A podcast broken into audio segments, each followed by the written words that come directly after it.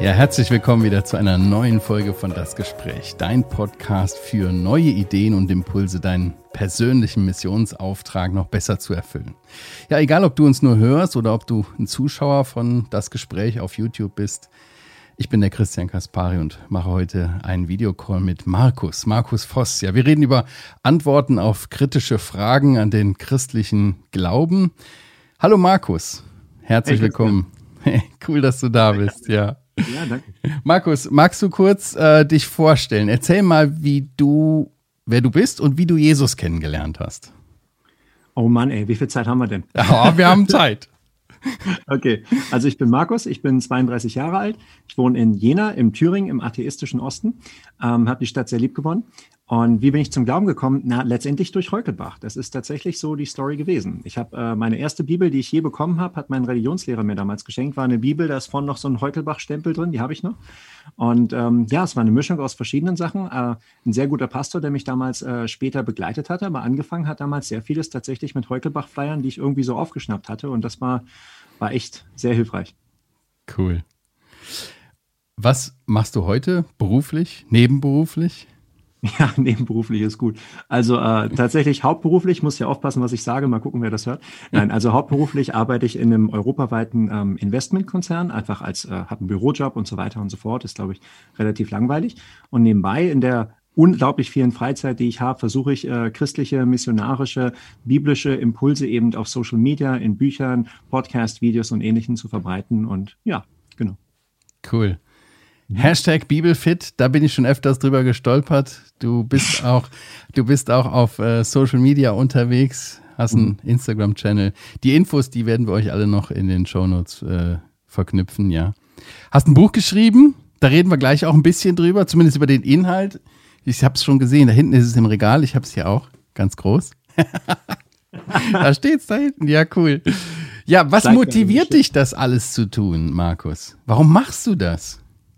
Na, es gibt, ähm, es sind zwei Gründe, weißt du. Der, mhm. der, der eine Grund ist ein bisschen, ähm, ist ein bisschen allgemeiner, weißt du, weil, weil wenn, wenn das wirklich wahr ist, was Jesus sagt, wenn das biblische Christentum wirklich so wahr ist und wenn wir Jesus für voll nehmen können und ich weiß nicht, wie es dir geht, aber ich denke so, wenn jemand von den Toten auferstanden ist, kriegt er erstmal einen Vertrauensvorschuss. das hast du gut gesagt, ja. Ja, schon. Dann denke ich, wenn das, was Jesus sagt, wahr ist und es einen echten Himmel und eine echte Hölle gibt, dann schulden wir es uns selbst und den Menschen, die wir lieben, wirklich das zu begreifen und zu gucken, wie können wir Menschen zu Jesus führen und wie können wir ja am Ende des Tages Menschen den Himmel auftun und sie vor der Hölle retten. Ich denke, das ist eine ganz, ganz ernste Sache und die dürfen wir auch mal beim Namen nennen.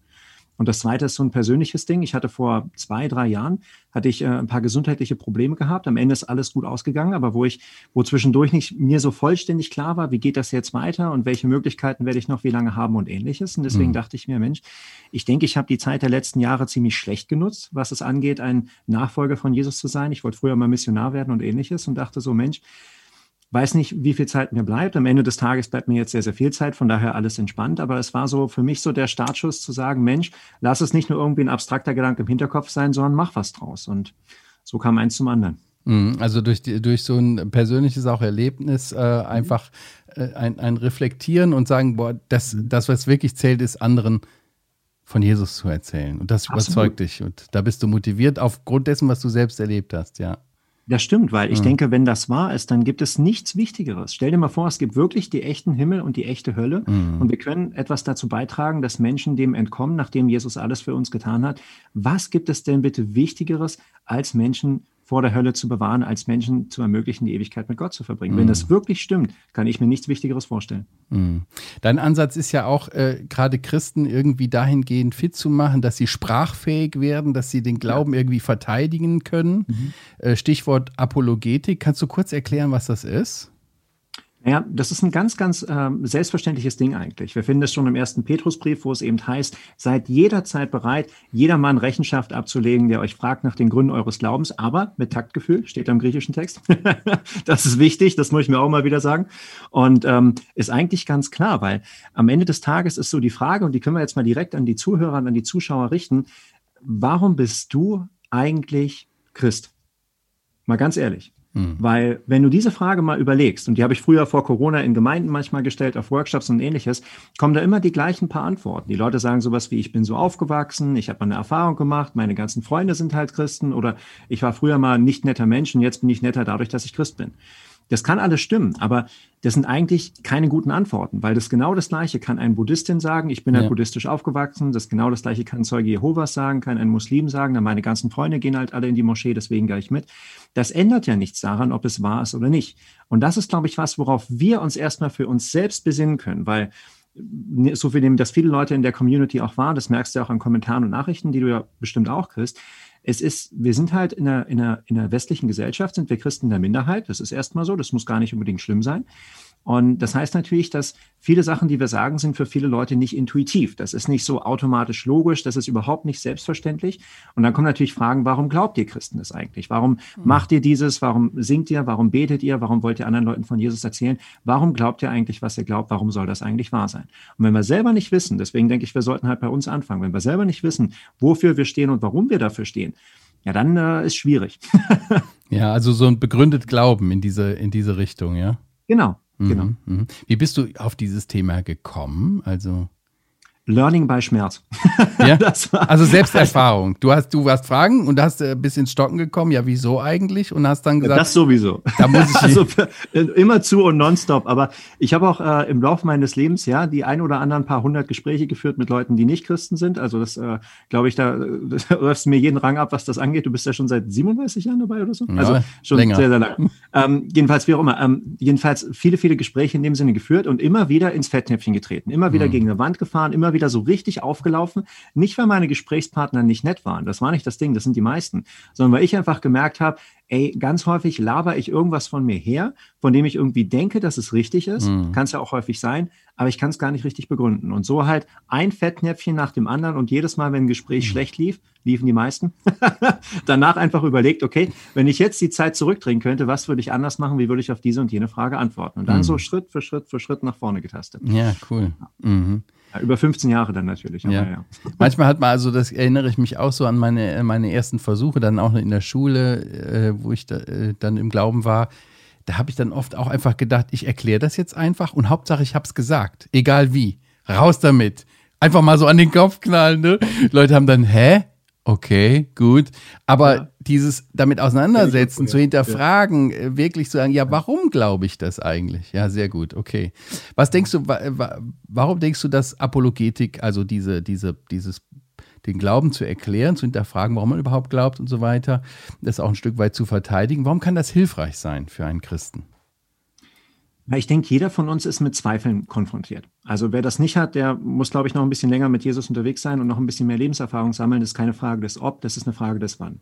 Spätestens dann, wenn ein lieber Familienangehöriger stirbt, spätestens dann, wenn eine äh, Trennung von Freunden oder ähnlichem ansteht, spätestens dann, wenn Jobverlust oder ähnlichem ist, dann kommen halt natürlich die ganz, ganz großen Fragen des Lebens. Ist ja vollkommen klar. Mhm. Und dann kommt natürlich die Frage, woran kann ich mich eigentlich festhalten? Was ist das eigentlich? Und manche stellen sich die Fragen eher so abstrakt wie ich als Nerd. Ich denke halt so, ja, was hält die Welt des Mindesten zusammen? Viele Leute stellen sich die Fragen etwas sehr konkret. Woran kann ich mich festhalten? Worauf kann ich hoffen? Was soll ich eigentlich tun im Leben? Und das Wichtige ist, dass wir erstmal für uns die Antworten finden. Der zweite Schritt ist dann, die Antworten weiterzugeben. Und das mhm. ist auch alles gut und richtig und das sollten wir auch machen. Aber erstmal für uns zu überlegen, dass der Grund, warum wir Apologetik machen, also warum wir versuchen, unseren Glauben zu verteidigen, ist nicht in erster Hinsicht, um andere Leute zu überzeugen, auch wenn das hilfreich sein kann, sondern der erste Grund ist erstmal, dass wir für uns unseren Glauben klarkriegen und unseren Glauben festigen. Und das mhm. ist bei ganz vielen Leuten nicht der Fall. Ganz, ganz viele Leute, und das kann ich menschlich 110-prozentig nachvollziehen, mhm. ist ja mhm. klar ähm, habe ich im Studium selbst noch und nöcher erlebt, sind halt so von der Fahne wie im Wind irgendwie getrieben. Ja, bin ich jetzt Christ, bin ich nicht, bin ich jetzt gerettet, bin ich nicht. Äh, Gibt es jetzt Gott? Ja, manchmal ja, manchmal nein. Das kommt halt drauf an. Wenn halt ein ungerader Tag ist und die Sonne gerade scheint, vielleicht und morgen dann doch nicht. Und das hilft ja irgendwie nicht. Das mhm. ist nicht, entweder es gibt ihn oder es gibt ihn nicht. Also meine Stimmungen, die haben nicht zu diktieren, ob es den Schöpfer des Universums gibt oder nicht. Mhm. Mhm. Ja. ja, also selber glauben, klar, andere überzeugen auch. Da hat es allerdings auch irgendwo Grenzen, ne? Was, was würdest du sagen, sind so die Grenzen davon, der, der Apologetik in Bezug auf andere?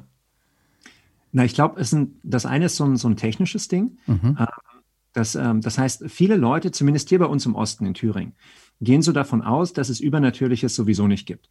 Die können das nicht wirklich begründen oder in seltensten Fällen. Aber es ist irgendwie so, so instinktiv drin, weil man es in der Schule so mitbekommen hat, im Freundeskreis und so weiter. Und deswegen erstmal so diese, diese Hemmschwelle, so, oh, es gibt was Übernatürliches und dann noch das Übernatürliche nach deiner Marke und das wir mir vorschreiben, wie ich zu leben habe, ist erstmal schwierig. Wenn du ein bisschen genauer nachfragst, stellst du schon fest, dass die meisten Leute schon an Übernatürliches glauben. Fragst dir einfach, was denkst du passiert nach dem Tod? Was denkst du über Nahtoderfahrungen? Was denkst du über übernatürliche Phänomene? Ja, das glaube ich auch schon. Ja, Geister schon, Tarotkarten, Gläserrücken und so weiter. Das alles, aber christlicher Gott, mh. Hm. so, und das ist natürlich irgendwie unlogisch. Mhm. Das zweite Ding ist, und das ist, glaube ich, ein, ein ernsteres, ist, ich glaube, die meisten Widerstände, ist aber nur meine Erfahrung, korrigiere mich gern. Die meisten Widerstände, die wir erleben gegen den christlichen Glauben, sind nicht unbedingt kognitiv, sind nicht mhm. unbedingt so, dass Leute sagen, ich habe jetzt gute Gegenargumente oder ähnliches. So meine Erfahrung. Weil ich persönlich finde den christlichen Glauben sehr logisch, sehr, sehr nachvollziehbar und total vernünftig sondern die, die entscheidende, der entscheidende Punkt, der kommt, das sind häufig so emotionale Widerstände, weißt du, dass Leute nicht wollen. Leute wollen nicht, dass es jemand anderen gibt wie Jesus, der ihnen diktiert, wie sie ihr Leben zu führen. Mm. Leute wollen sich nicht in ihrer Freiheit, in ihrer Selbstbestimmung einschränken, kann ich mm. total nachvollziehen. Mm. Und Leute wollen in ganz vielen Punkten nicht Christ werden, weil sie die Vorstellung von einem Gott ablehnen, weil sie ganz häufig ihr eigener Gott sein wollen.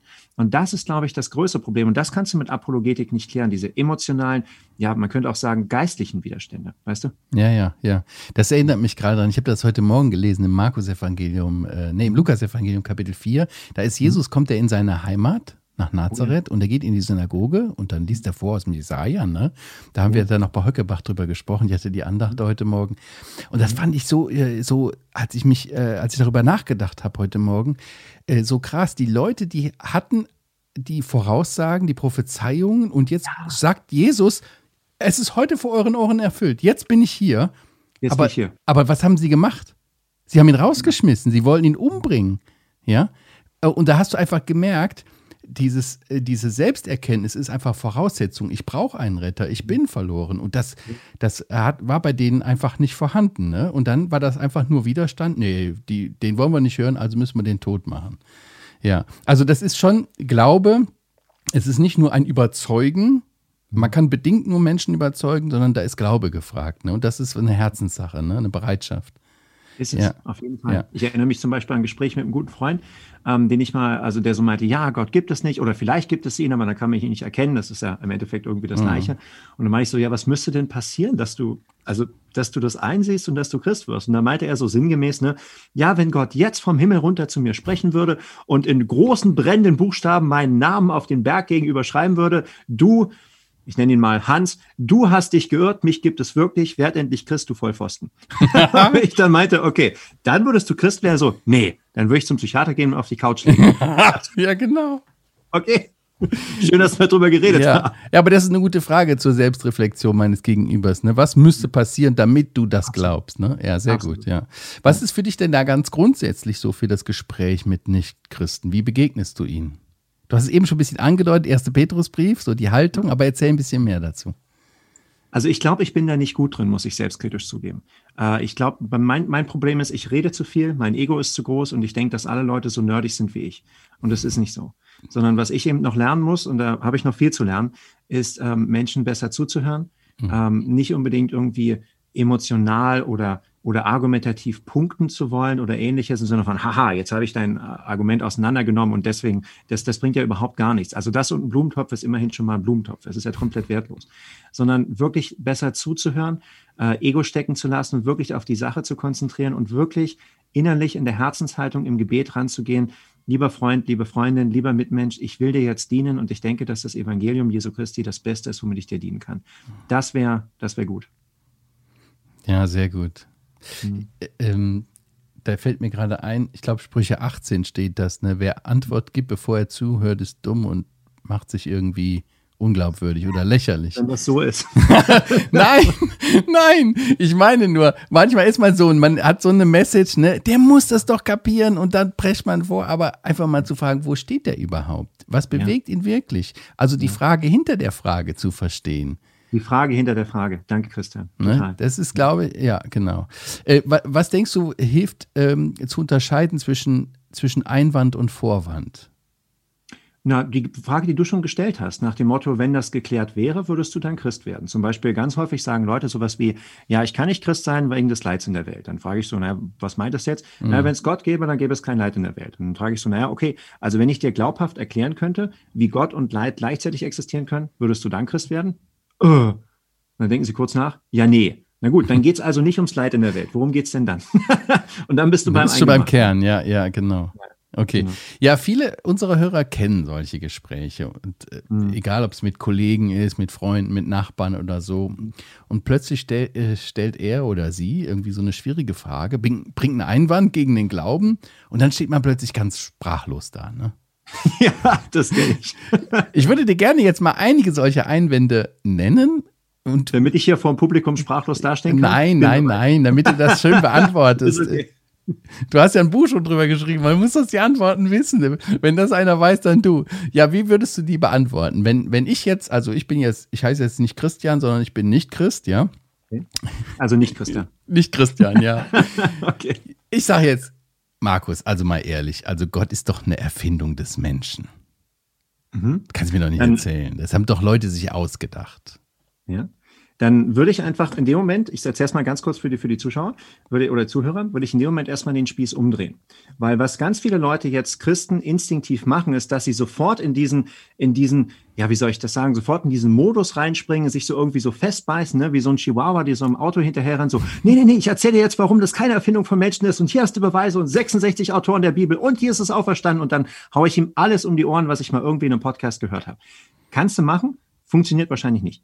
Sondern ähm, klüger ist es erstmal zu gucken, was hat dein Gegenüber gerade gesagt? Der Nicht-Christian hat ja gerade gesagt, naja, Gott ist eine Erfindung von Menschen. Das ist eine ziemlich krasse Behauptung, ja. Und wenn jemand eine Behauptung macht, ist es zunächst einmal sein Job, die Behauptung zu belegen und nicht gleich dein Job, die zu widerlegen. Also würde ich fragen, lieber Christian, du hast jetzt die Vermutung, dass der Glaube irgendwann oder dass Gott irgendwann von Menschen erfunden ist. Wie kommst du zu der Annahme? Wann wurde der von welchen Menschen genau erfunden? Und dann würde ich mal gucken, was passiert. Cool, sehr gut. Hm? Markus, beweis mir, dass es Gott gibt. Christian, welchen Beweis würdest du denn akzeptieren? Du bist so. Zack, hast du mich schon an die Wand gestellt. Ja, wenn jemand sagt, beweis mal, dann ja, gibt es ja, ja genau. Möglichkeiten. Du kannst mhm. es naturwissenschaftlich zumindest versuchen, Hinweise zu geben. Mhm. Du kannst logische Hinweise, moralische Hinweise geben, du kannst juristische, historische Hinweise geben, ja. du kannst eine Menge Sachen machen, mhm. aber die Frage ist, wenn jemand sagt, naja, ich würde gerne eine historische Plausibilität haben und du fängst jetzt an, ein logisches, deduktives Argument zu machen, das geht natürlich voll am Ziel vorbei. Das ja. ist ja, deswegen, bevor wir irgendwie, das ist ja, ist ja in, in sämtlichen Gesprächs-, Überzeugens-, auch Verhandlungssituationen im Job genauso. Mhm. Bevor du erstmal überlegst, wo du hin willst, musst du erstmal die Zielscheibe definiert haben, ja. Deswegen dann bei die Rückfrage, was für einen Beweis willst du haben? Und dann mhm. mal gucken, was ist. Weil ganz häufig sagen die Leute das nur als Attitüde im Sinne von, ich weiß ja, du hast eh keinen. Und wenn dann ist so ein, welchen Beweis würdest du akzeptieren? Ist ein, äh, ja, keine Ahnung, ich wollte einfach nur dich irgendwie die eine auf, auswischen oder so. Mhm. Und dann wird es schwierig. Mit dem Tod ist eh alles aus. Mhm. Da würde ich wieder sagen, das ist eine Behauptung. Weil dann wäre die Frage, wie kannst du dann über 400.000 dokumentierte Nahtoderfahrungen erklären, wenn nach dem Tod alles aus ist? Ja?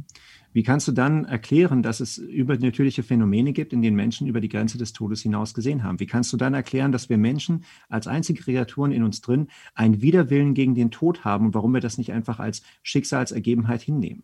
Ähm, wie machst du das? Und ihr Gegenteil wäre dann die Frage, was wäre denn, wenn nach dem Tod nicht alles aus wäre, weil es einen gäbe, der den Tod besiegt hat und der dir das erklären kann, was nach dem Tod kommt. Und dann bist du bei der Auferstehung, die du aus meiner Sicht sehr, sehr gut historisch beweisen kannst.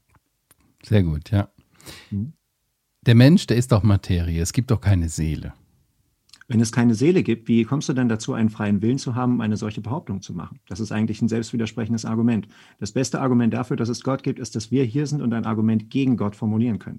Wenn es nur Materie wäre, gäbe es keinen freien Willen, dann wär, wärst du nichts anderes als Materie, Klötzchen, die auf Materie Klötzchen folgen, dann wäre nichts anderes seit dem Urknall eine Abfolge von Dominosteinen, die aufeinanderfallen. Wenn das so wäre und es keinen freien Willen geben würde und Menschen sich nicht ändern können, warum haben wir denn ein Strafverfolgungssystem? Warum haben wir denn ein pädagogisches System? Warum gibt es überhaupt therapeutische Systeme, um sich zu bessern? Warum machen wir dann überhaupt irgendwelche Dinge, um uns Wissen anzueignen, wenn nichts davon irgendwie eine Entscheidung von uns ist und Einfluss auf uns hat? Die Bibel ist doch ein Märchenbuch. Ja, was genau von der Bibel ist ein Märchenbuch, würde ah, ich dann fragen. Alles. Weil, Ja, das heißt, Pontius Pilatus hat es nie gegeben, Agrippa hat es nie gegeben, es hat Kaiser Claudius und ähnliches nie gegeben. Also Claudius hat es nie gegeben, dann würde ich wieder zurückfragen, Kaiser Augustus hat es nie gegeben und dann werden sie in der Regel sagen, ja, nee, manche Sachen in der Bibel stimmen halt und andere nicht. Dann würde ich fragen, na gut, wie sortierst du dann, was von der Bibel stimmt und was von der Bibel nicht stimmt? Mhm. Also knüpfst an auch an historische Tatsachen und so weiter. Mhm. Mhm. Also ein bisschen so im Ausschlussverfahren sich, dem, genau. sich der Frage nähern. Zum Schluss eine sehr häufige Frage wahrscheinlich, warum verhindert ein liebender Gott nicht Leid in dieser Welt? Mhm. Das finde ich ist eine sehr gute Frage. Ähm, die Antwort darauf ist erstaunlich banal. Und das ist der Punkt, weißt du. Du kannst das logisch ganz, ganz einfach erklären. Das ist eine ganz easy Geschichte. Aber das Problem ist ja nicht die Logik dahinter. Das Problem, wenn Leute sowas äußern, ist es ja nicht irgendwie, sie wollen irgendwie so eine Denksportaufgabe intellektuell aufgeknollt haben, sondern das ist ja häufig ein ganz, ganz tiefer Schrei von Sehnsucht und Verzweiflung. Und die Frage ist, wie willst du jetzt darauf antworten? Willst du, willst du auf dieses Flüstern antworten von ihrem Intellekt oder willst du auf diesen tiefen Schrei ihrer Seele antworten? Die Antwort auf das Flüstern vom Intellekt wäre, Warum nicht? Er hat eine freie Welt erschaffen mit freien Akteuren, die einen freien Willen haben. Freiheit heißt immer die Freiheit, verletzen und sich abwenden zu können. Auch abwenden von Gott, abwenden füreinander. Jeder, der in einer Partnerschaft ist, weiß, hat das emotional durchbuchstabiert, von hier bis nach Timbuktu und zurück. Ähm, ist ganz klar. Das haben wir bei Kain und Abel auch nicht gefragt. Gott, warum lässt du zu, warum Kain den Abel tötet? Das haben wir beim Sündenfall auch nicht gefragt. Gott, warum hast du zugelassen, dass Adam und Eva den Apfel gegessen haben? Es ist, liegt im Wesen der Sache. Du kannst nicht eine freie Welt haben, die aber unfrei darin ist, Böses zu tun. Freiheit heißt immer, dass wir Freiheit haben ohne Grenzen. Und das geht nur dann, wenn wir eben nicht Materie sind. Das heißt, wenn jemand gleichzeitig sagt, Gott, warum lässt du Leid zu und sich darüber gleichzeitig behauptet, dass es nur Materie gibt, was denn nun? Für eins von beiden musste ich entscheiden. Das ist die Antwort auf das Flüstern des Intellekts. Aber auf das Schreien der Seele wäre glaube ich, ein ganz anderes. Und ich glaube, jemand, der leidet, der braucht nicht wirklich irgendeinen Theologiedozenten, der ihm irgendwas durchbuchstabiert, sondern jemand, der leidet, der braucht einfach jemanden, der da ist, ihn vielleicht vor Corona oder nach Corona in den Arm nimmt und mit ihm da ist und mit ihm gemeinsam betet. Und das ist eine ganz andere Nummer. Hm, hm. Wirklich da sein, zuhören. Mhm. Hm. Und sicherlich der, der auch Ähnliches durchgemacht hat, kann auch besonders trösten. Mhm und Rat geben und Hilfe sein, ja. Markus, danke für die guten Antworten. Ich bin überzeugt, dass viele Zuhörer, Zuschauer davon profitiert haben. Ja, wer noch mehr wissen möchte, der, der kann sich ja dein Buch auch äh, kostenfrei runterladen. Mhm. Sag kurz, wie das funktioniert. Das ist ganz easy. Also du gehst einfach auf www.markusvoss.net slash Gott, www.markusvoss.net slash Gott. Können wir vielleicht danach auch in die Show Notes Packen wir in die Show Notes, ja genau. Perfekt. Und da kannst du einfach raufklicken und da kannst du dir alles holen, kannst dir das komplette E-Book holen, komplette Hörbuch gratis mitnehmen, kannst auch gratis einen kompletten Online-Challenge machen, wo du lernen kannst, auf solche Fragen knifflig zu antworten und kannst das auch viel cooler machen, als ich das hier unter Druck mache mit live mit nicht Christian. Ja, das sieht dann natürlich in echt. ja, jetzt bin ich wieder Christian. genau, kannst du alles mitnehmen, da bringen wir das den Leuten einfach bei, haben sich jetzt schon tausende Leute geholt, kannst du einfach machen, das online durchgehen und so, da lernst du das alles noch viel cooler zu machen. Schön. Du kriegst Feedback auf dein Buch? Leute schreiben oh, dir. Nie. Niemals. ja, einiges. Mhm. Schön. Kannst du da äh, äh, Hilfe sein? Wie ist das für dich? Du machst ja auch Social Media mäßig einiges. Ähm, das ist ja schon immer noch was anderes, als wenn man jetzt jemanden wirklich persönlich begleiten und sprechen kann. Ne? Gerade jetzt schwierig in diesen Zeiten, so auf Distanz. Aber wie sind da deine Erfahrungen mit? Eigentlich ganz gut. Also ähm, Corona und so, klar, auf Distanz ist logisch. Aber äh, was es auch gemacht hat, ist so ein bisschen, also manchmal habe ich das Gefühl, du und ich als Content Creators, wir, wir sehen so ein bisschen da wie Kolumbus und entdecken, die Welt ist ja wirklich die Welt ist ja wirklich eine Kugel. Die Welt ist ja in dem Sinne nicht flach oder ähnliches, sondern wir können wirklich entdecken, wow, wir können von einem Ort zum anderen gehen und wieder zurückgehen. Das heißt, wenn es früher nur möglich gewesen wäre, mit Leuten in Gummersbach zu sprechen oder mit Leuten in meinem Fall in Jena zu sprechen, können wir jetzt mit Leuten sprechen, die in Hamburg sitzen, die in München sitzen, die in Linz sitzen, die in Zürich sitzen und ähnliches und ihre Fragen genauso beantworten wie bei der Dame im Nachbarhaus von nebenan. Das ist einfach eine ganz, ganz große Chance. Und ähm, ja, und Fragen, die kommen, es kommen natürlich Leute, die irgendwelche intellektuellen Knobeleien haben und so, da habe ich dann natürlich Spaß dran, ist klar. Aber ähm, was ganz, ganz viel kommt, und ich weiß ja, dass bei Heukelbach gibt es ja auch mindestens eine Dame, wenn ich mich richtig erinnere, die Vollzeit seelsorgerliche Briefe beantwortet und schreibt. Ähm, das gleiche natürlich hier auch. Also Leute schreiben die unglaublichsten Lebensgeschichten. Ich bin immer wieder geehrt und gerührt von der Offenheit und von der Ehrlichkeit, die Leute da an den Tag legen mit jemandem, den sie ja eigentlich gar nicht kennen, aber wo sie so viel Vertrauen entgegenbringen. Das ist immer, das rührt mich jedes Mal. Das ist immer ein ganz tiefes Privileg. Sehr schön, sehr schön. Markus, ich danke dir sehr für die Zeit, die du hattest für mich. Magst du noch, äh, was ist dein, was ist dein größter Wunsch? Mach dich Hashtag Bibelfit. nee, also jetzt mal, mein Christian mal ernsthaft, ja. Also ja. Mein, mein, größter Wunsch, also abstrakt gesprochen, wäre natürlich, dass alle Menschen die Wahrheit erkennen und zu Jesus umkehren. Das mhm. ist ganz klar. Aber um das zu erreichen, zumindest mit den menschenmöglichen Wegen, ähm, liebe Zuschauer, lieber Zuhörerin, setz dich hin, lies deine Bibel. Wenn du nicht weißt, was in deiner Bibel drinsteht, wie willst du es anderen Leuten erklären? Es fängt bei dir an. Mach dich Hashtag Bibelfit. Ist ernst gemeint. Sehr gut. Ja, vielen Dank dir für die Zeit und für den guten Input. Ich äh, bin überzeugt davon, dass das unseren Zuhörern und Zuschauern äh, hilft. Danke auch euch, ihr Lieben. Wenn euch das Gespräch gefällt, dann freuen wir uns auch über Kommentare, Bewertungen, Weiterempfehlungen. Das hilft uns dass der Podcast auch noch bekannter wird. Vielen Dank. Ja, in zwei Wochen kommt die nächste Folge von Das Gespräch und ich muss mal hier mal meine Musik starten. Ja, wenn du uns auf YouTube schaust, dann klick am besten auf die Glocke, dann verpasst du die nächste Folge nicht. Das habe ich von dir, Markus, ja. ich sag Tschüss und äh, bis in zwei Wochen und dir auch Tschüss, Markus. Mach's gut, Christian.